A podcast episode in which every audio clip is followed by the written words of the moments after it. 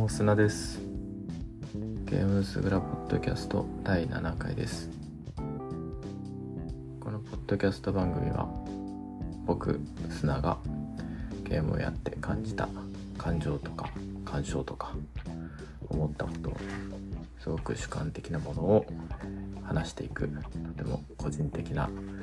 えー、ゲームゲーム系ポッドキャストです。それでは早速編行ってみましょう。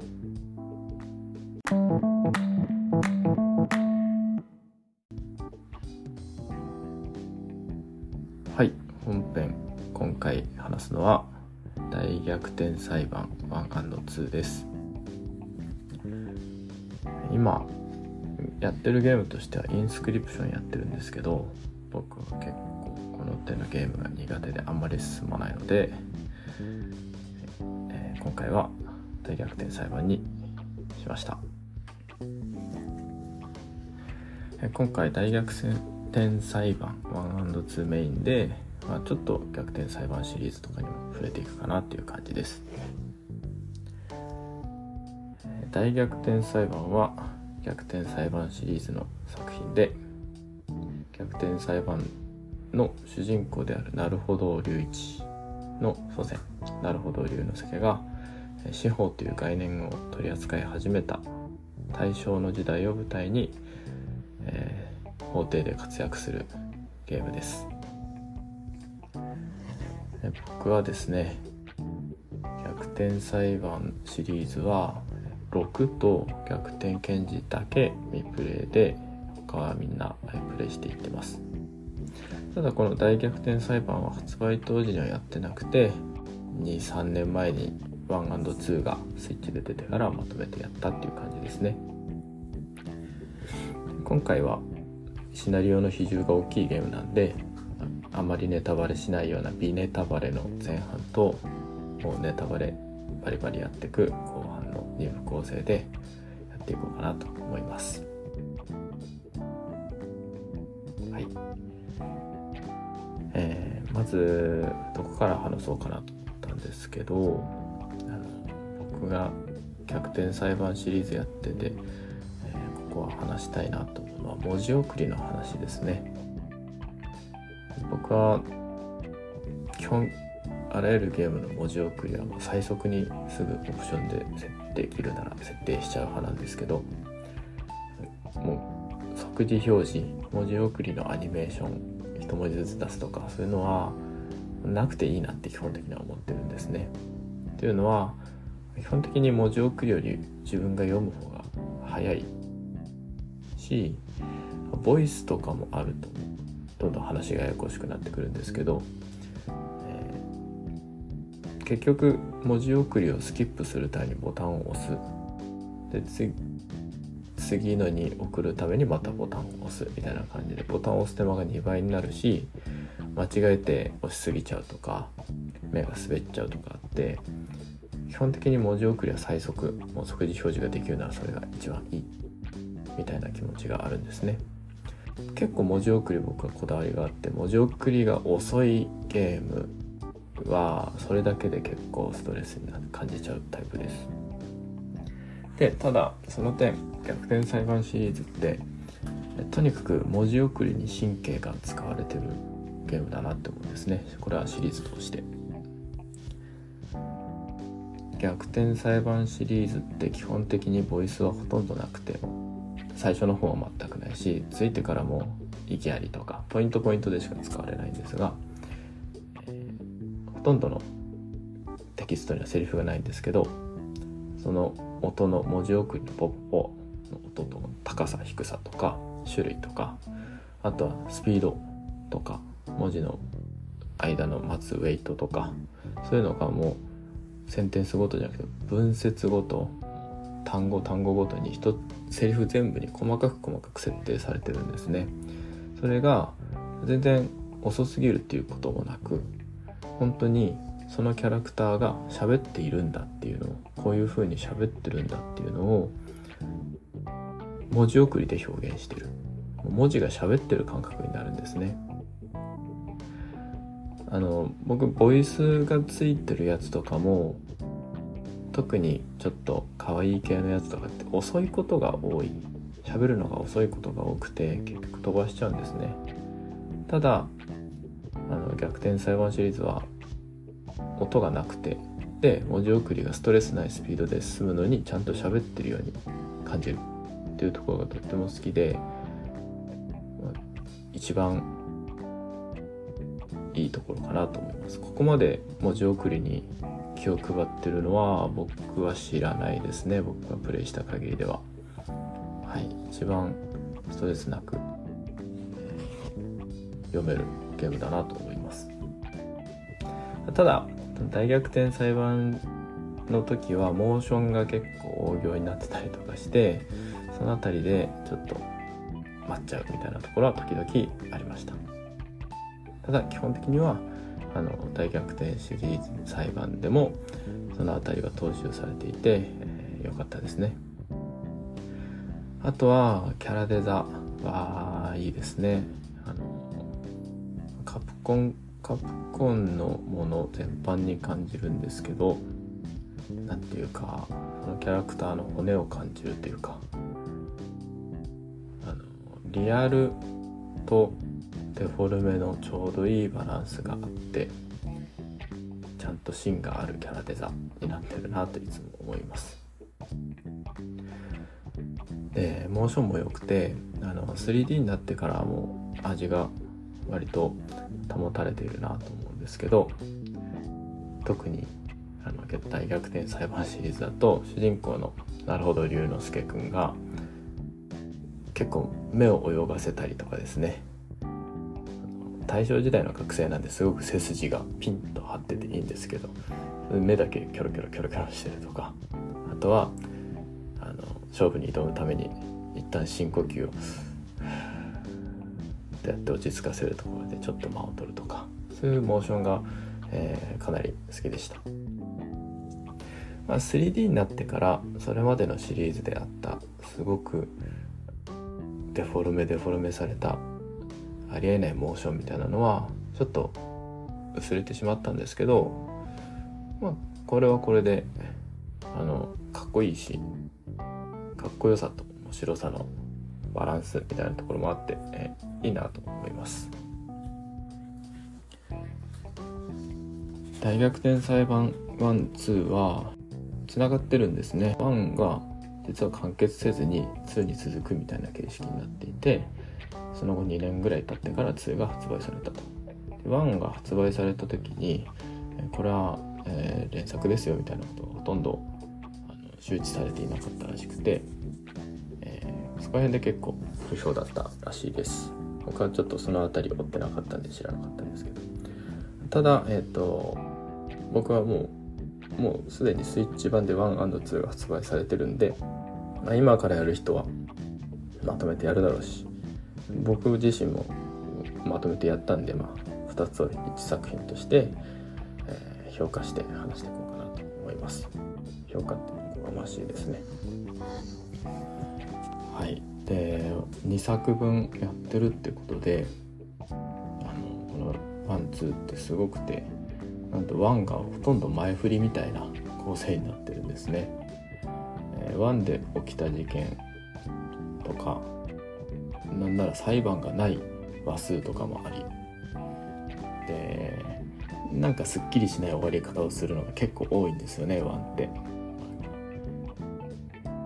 で真相を明かされないまま2に続くっていう万有でなんか開発の裏事情としては1が出た時点ではまだ2作るとも決まってなかったみたいなことを、えー、制作者の人が話しててそれでこの構成やるのはちょっととんでもないなっていう感じですね。はい、あとは大逆転裁判は今までのと違って、まあ、大正時代。で僕大正時代結構好きなんでそれだけでも嬉しいんですけど歴史が絡まってくる。今までのシリーズって日本であるけど架空の日本感が強くてちょっと自分たちが住んでる日本とはちょっと違うって感じだったんですけどあの今回実際あった歴史がお話に絡んでくるんですね。万博であったりとかあとは夏目漱石が出てくるってところ結構驚いたんですけど自分たちの歴史とこの逆転裁判の世界がつながることでちょっとその世界に深みが出て立体感が出てくるみたいなところは、えとても嬉しかったです。あとは途中から舞台がロンドンに移るんですけどそのロンドンのその時代の風俗とか細かいところの事情とかあの夏目漱石が住んでる部屋の感じとかですね僕は知らなかったんですけどあの辺りの、えー、立体感がとても良かったですね。あとは助手助手キャラ毎回いますけど助手キャラの須里さんがすごく今までで一番賢い助手キャラなんじゃないかなっていう感じなんですけど賢いししっかりしてるし強いし、えー、とてもいいキャラだなって思います。まあ、あの時代大正時代に留学するっていうのは結構大変だっていうのがワンとかの途中までとか結構語られるんですけどあの時代に日本からロンドンまで船旅をする。しかも助手の須里さんは女の人なんですよね。その人がすごくお金を使って、えー、ロンドンまで勉強しに行くみたいな意味とかその辺り語ってくれるのも結構嬉しかったですね。佐藤さんが結構勉強家で本をすぐ開くんですけどその本を開く時のモーションとかも、えー、好きでした、えー、あとはネタバレあんまりしない範囲だとあの今回新しいシステムとして共同推理っていうのが入っていて基本的にはホームズホームズがシャーロック・ホームズですねシャーロック・ホームズがあのへっぽこな推理をして間違った推理をするんでそれを後からなるほどくんが直していくっていうやつなんですけど何でしょうね。これ一回ホームズが間違った推理をしてあれってなったところでなるほどくんが直すとホームズの間違った推理なかったことみたいに話が進んでいくんですよね。なんか過去が改変されたみたいな。それはどうなのっていう。どういう時系列で今私たちは推理をしてるんだみたいな。ところはさすがにちょっとゲーム的なところとしても剛腕が過ぎるかなとは思いました。はい。はい、えー、これぐらいですかね。じゃあここから先はもうネタバレとか気にせずどんどん話していこうかなと思います。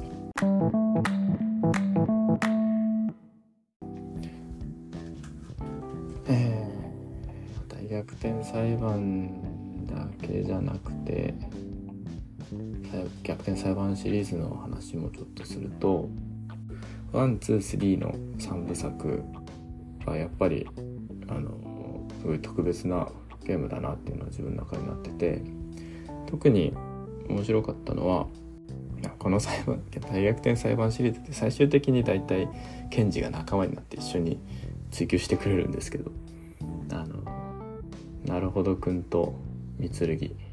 検事が、えー、1では最終的に三剣が被告人の無罪を確信して一緒に戦ってくれるんですよね。でまあそれはそれで熱いんですけどそれって三剣の方が折れてるのであんまり対等じゃないというか主人公不正があるなっていうのは僕は感じてたんですねファンの時点だと。ただ2では2の最後は逆に被告人が有罪だってことをなるほどくんが確信しちゃうんですよね。弁護士なのに。でそれでも無罪を求めるのか有罪に持っていこうと三剣と協力するのかみたいなところの葛藤があって。最終的にはなるほどくんが、えー、今度は被告人を有罪にするために三剣と協力していくみたいな展開になって。ここで初めてこの2人はああやっと対等になれたなっていう気は僕の中では腑に落ちたんですね。その辺りの鏡合わせの構成とかすごく好きでしたね。あとは一番シリーズで評判悪いの4だと思うんですけど4は確かにあの主人公交代してただ主人その主人公はあまり驚きくんが魅力が出た本ではなかったなっていうのは正直なところで、まあ、トリックも結構厳しいものが多いしいまいち盛り上がらないしで残念だったんですけどその後に出た55でその読んで出てきた驚きくんとか読んで起きた事件とかそういうのも全部回収してさらになるほどくんをまた主人公に戻してもう一人新しい弁護士として、まあ、木月ここねちゃんっていうのも立ててそういう新しいキャラクターも今までのキャラクターも残念だったキャラクターも全部立てて話を盛り上げて意外な展開やってちゃんと着陸させるみたいな。針の穴を通すような脚本やってるなと思って、えー、感動した記憶があります。その割には6はやってないんですけどね。はい。で大逆転裁判シリーズのワンツーの話に行くと、まあ、あの1を丸ごと前振りに使ってるんでとにかくもう2が贅沢なんですね。1から出てきたジーナ・レストラード。のもう何話も何話もかけて変化していく様子とか。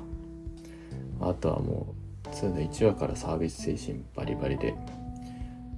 スサトさんがあの弁護士役として男装してなるほど龍太郎君として出てくる1話とかめっちゃ良くて、まあ、単純にスサツさんが男装してるっていうところもいいんですけどそのスサツさんがなるほど君みたいに目を泳がせるとか深呼吸するとか一生懸命弁護士やるとかでも本を開く時の仕草だけはスサツさんのままとかそういうところ嬉しかったりとかですね。あとはもう最後の最後の方になってくると共同推理で終わったかなって思ったら須里さんが乱入してきて一緒にやるとか。最終的には須里さんのお父さんの御言葉教授がタップダンスを踊りながらホームズと一緒にやるとか。本当にワンをやってキャラクター立ててそんな前振りを使って楽しんでくださいってやる態度がすごく贅沢でいい経験でした。で今回って特にプレイヤーをギョッとさせる演出っていうのがいっぱいあって上手だなと思ったんですね1の1話目からあのレストランで起きた事件でステーキをスススって調べて何の気なしにステーキをスッと持ち上げてみると下に小判がある。急に小判があるんですね。でも笑っちゃうんですけど、えー、そういうところにであるはずのないものが急に出てきたりとかあとは退役軍人のうずくまるさんが証言している途中でススススってこう肩越しにズズズズっとスタンドみたいに出てくる赤ちゃんとかそれをグッと押さえ込んでまた引っ込めるうずくまるさんとかあとは視点移動で急に今までいなかった人がスッて一列とかそういうびっくりする演出があって、えー、面白かったです。あとはあの逆転裁判シリーズの魅力として法廷でいろいろやってる時にもそんなんありみたいなとんでもな展開にどんどん転がっていくっていうところ、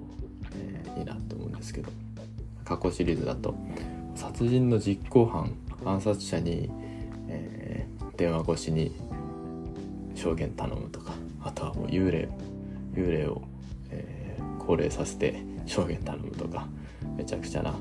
え展開があってそういうとこが好きなんですけど今回の王子掛けとしてはやっぱりあれですよね。あのちゃんと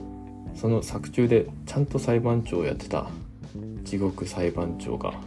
実は殺人犯だったとかまあ最後の大ボスも裁判長裁判やってる人なんですけどそういう人たちが犯人だったらもうそれはもうちょっと半分反則なんじゃないですかみたいなところをやってくれてえ、そこは面白かったですね。あの特に地獄裁判長って結構あの1をやった時点で今までの裁判長ってちょっととぼけた感じがあったんですけどやっぱり大正時代ってこともあって厳格な感じなんだなって思ってた裁判長がところ途中から名前出してちゃんと話にも絡んできてあ今回絡んでくるんだなと思ってたら。で好感持ってたんですね僕は。そしたら実はそのキャラが普通に話してたその時トランクに死体が入ってて そのまま普通に会話してたってことが後に判明するみたいな。そういう空恐ろしさみたいなところがとても良かったですね。あとはあのシャーロック・ホームズが結構、え、作中ずっと出てきていろいろ楽しませてくれるんですけどあのまあ話的には良かったんですけどちょっとホームズの扱いとして残念だったなっていうところがあってっていうのは、えー、ちょっと強すぎるんですよね。ただ強すぎるゆえに多分作中ではほとんど全力を出していない。だ出し出したらダメになっている。あのホームズがヘッポコ推理をして共同推理が始まるんですけどそこに必然性はないですね。でもう例えば最終的にホームズもわからないところを一緒になるほど君と協力して謎を解いていくみたいな展開だったらよかったんですけど最後までホームズは全部お見通しみたいな展開になっていてであればじゃあホームズが頑張れば全部終わったんじゃないの？みたいな気持ちがどうしてもありました。ホームズは強キャラとして出したい。でも主人公はなるほどくんだからなるほどくんに頑張ってほしいみたいなところで衝突が起きてたのかなと思います。はい。なんでちょっとホームズの扱いだけはちょっと残念だったなと思います。なんなら大逆転探偵を作ってそこで活躍見せてほしいですね。主人公になって。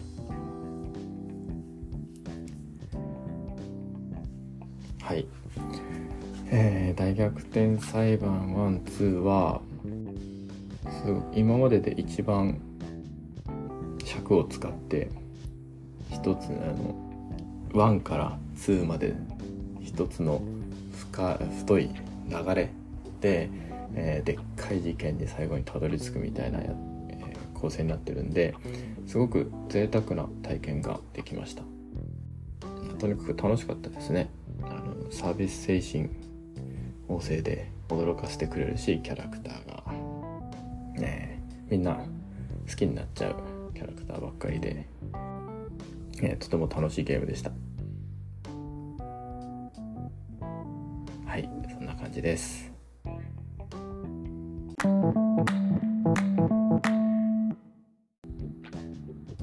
ゲーム薄蔵では聞いた人からのお便りをお待ちしています。